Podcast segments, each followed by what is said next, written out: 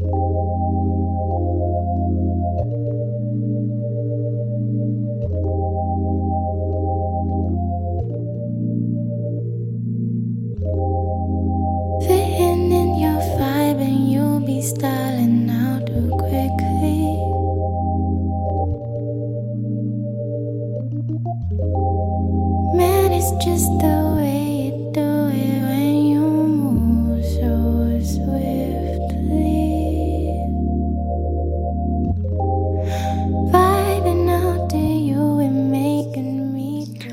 Hello，各位听众，您现在收听的是 FM 幺零六点九路人电台。男孩的复数是 gay，很感谢各位听众在深夜聆听路人电台。如果你喜欢路人电台，请把它推荐给你的好基友们。如果你想跟路人有进一步的互动，可以关注路人的微信公众号，那联系方式呢都在节目简介当中。路人期待与你们的相遇。最近有听众给我说，已经很久很久没有听到合录的节目了，就是没有邀请到嘉宾啊，很抱歉，确实路人没有办法，就是能够邀请到嘉宾了。最近啊，因为这个时间一直嗯敲不定，然后有一些话题呢，可能也找不到合适的嘉宾，所以。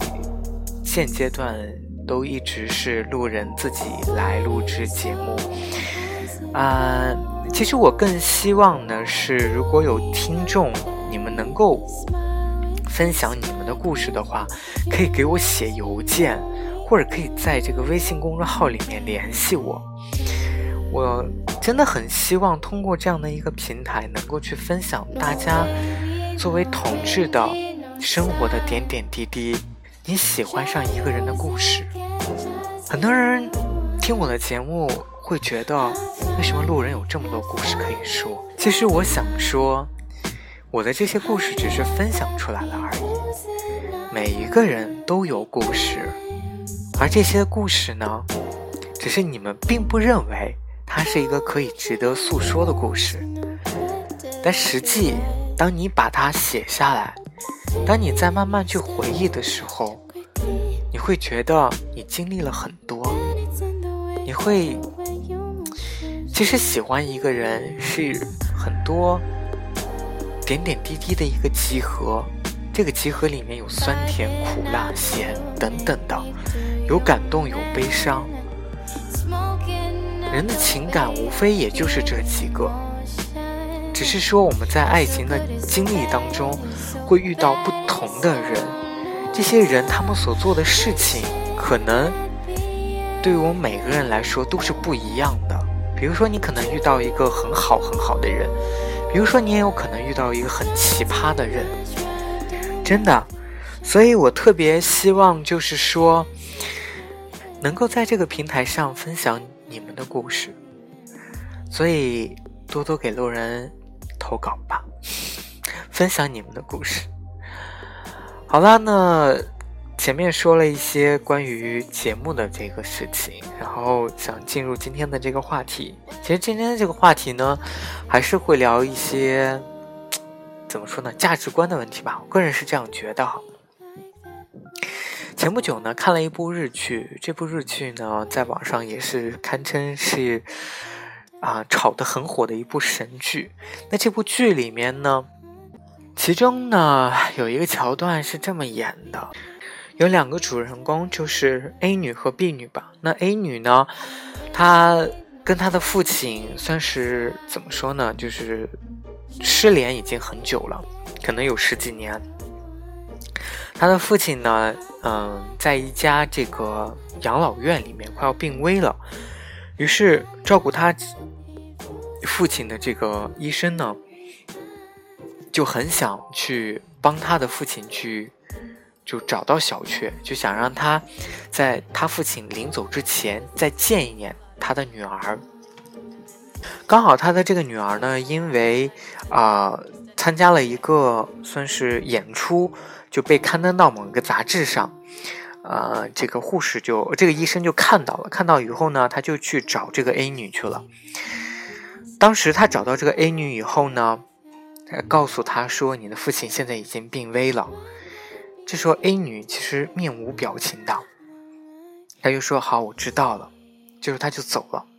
走了以后呢，这个 A 女迟迟没有去看她的父亲，于是这个医生呢就又去了他所住的这个 A 女所住的这个地方。当天去的时候，刚好 A 女在看他父亲的这个去的路上，啊，这个时候呢，医生到了他这个家里呢，就碰到了这个病女，就给病女说了他父亲的这个情况，也讲述了为什么这个 A 女会跟她父亲失失去联系这么久，是因为 A 女小的时候呢，被她的这个父亲。就是打扮成一个天才，然后拍了一段视频发到网上。最后呢，这个视频被揭穿了，然后所有人都知道他的父亲是一个欺诈犯，好像也最后被判入狱了。这个时候呢，他 A 女就很小嘛，因为很小没有办法，他就呃过得颠沛流离的生活。好像最后去了一个他父亲很要好的一个朋友的家里。后来 A 女长大成人以后，去在外求职工作，勤勤恳恳，啊，突然也是某一个，哎，怎么说呢？有一个很同事在这个嗯网站上刷视频刷出来了，他曾经被他父亲啊。打扮成这个天才的这个视频，然后这个视频呢就在他的这个啊同同事圈子里面就流传出来。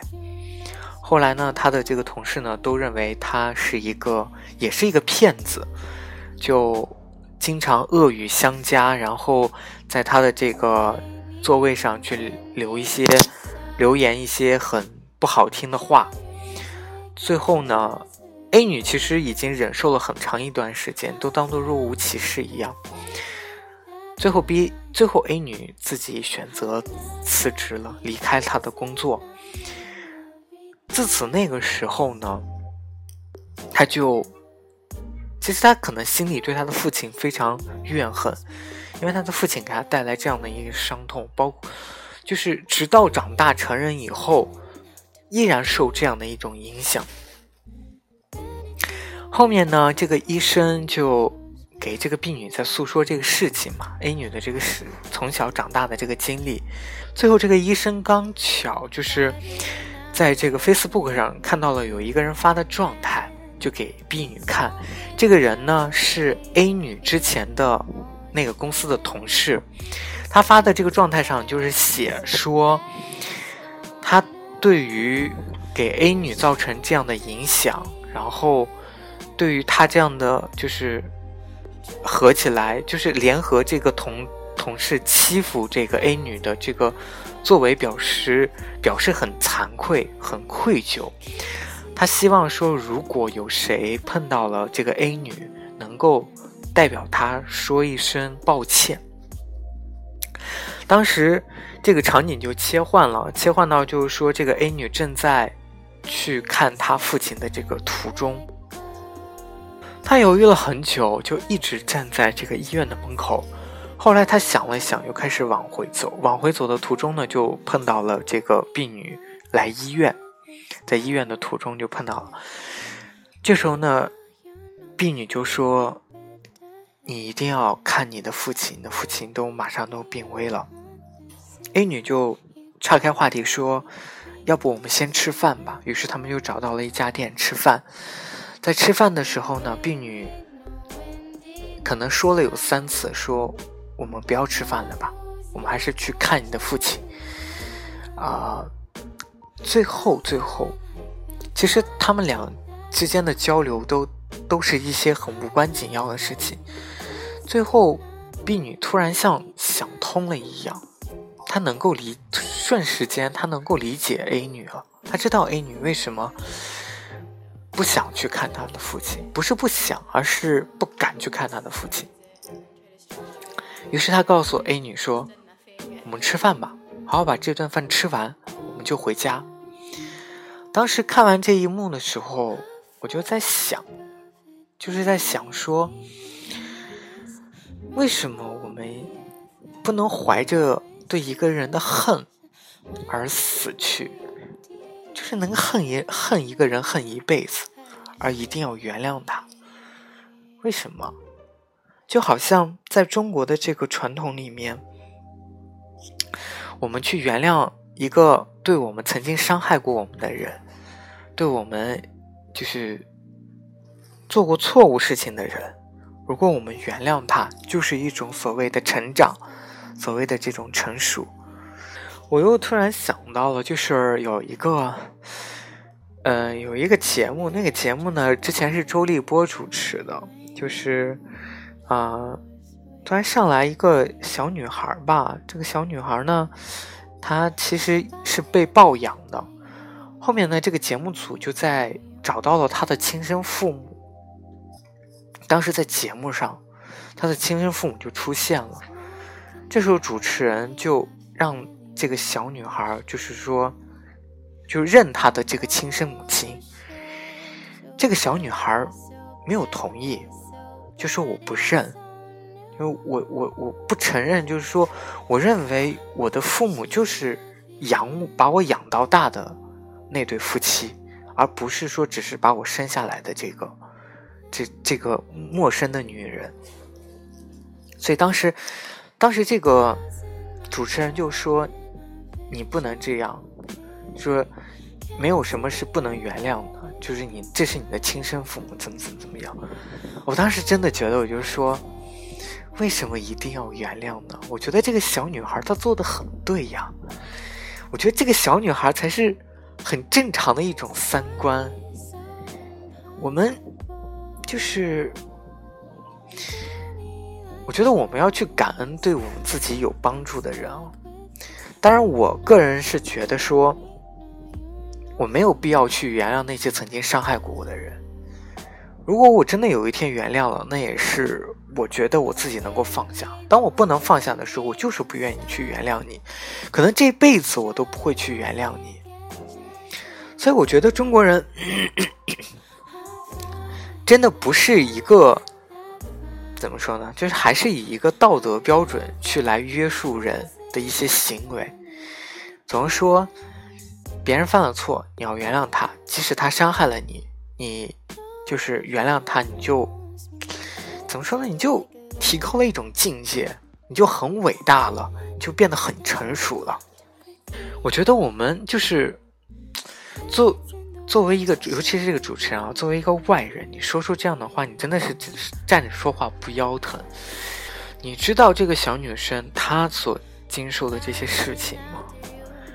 因为你知道这个，比如说你知道这个 A 女，在她因为她的父亲把她当做一个就是利用的工具去做了一场欺诈的表演，以至于她从小她的父亲就被关起来了。她缺少父爱，她没有父爱，她自己一个人这么长大了，在她就是可以工作赚钱的时候，又因为这样的一个视频。被他的这个工作的同事、被公司所嫌弃，而被剥夺了去赚钱的机会。你知道，你身为父母，就是对他的这种影响吗？你不知道，真的，你你你是不知道他自己承受了多大的痛苦的。所以有些时候，我们总是爱站在一些道德的制高点去谴责别人，说你不能这样。你这样是不对的，就是为什么不能包容一点？为什么不能心胸开广一点？为什么不能成熟一点？那是因为你总是你，并不能够去替对方去考虑，因为你不是当事人，你没有经受过人家这些痛苦。所以我特别想说的就是，我们没有什么资格去评判人家的事情。第二就是。我并不觉得做错的人就是做错事情的人，他他是就是怎么说呢？就是需要被原谅的。能被原谅，真是你幸运，你这辈子，我觉得你这辈子就是命好，不被原谅就是你应该的，因为是你先做了伤害别人的事情。先不扯说是因为亲情，即使是友情，即使是爱情，当你伤害了别人，你真的去应该承受被别人恨的这种代价。也许这种恨是一辈子的。好了，各位听众，今天这期节目呢就录到这里。再次感谢各位听众在深夜聆听路人的逼叨叨。晚安喽。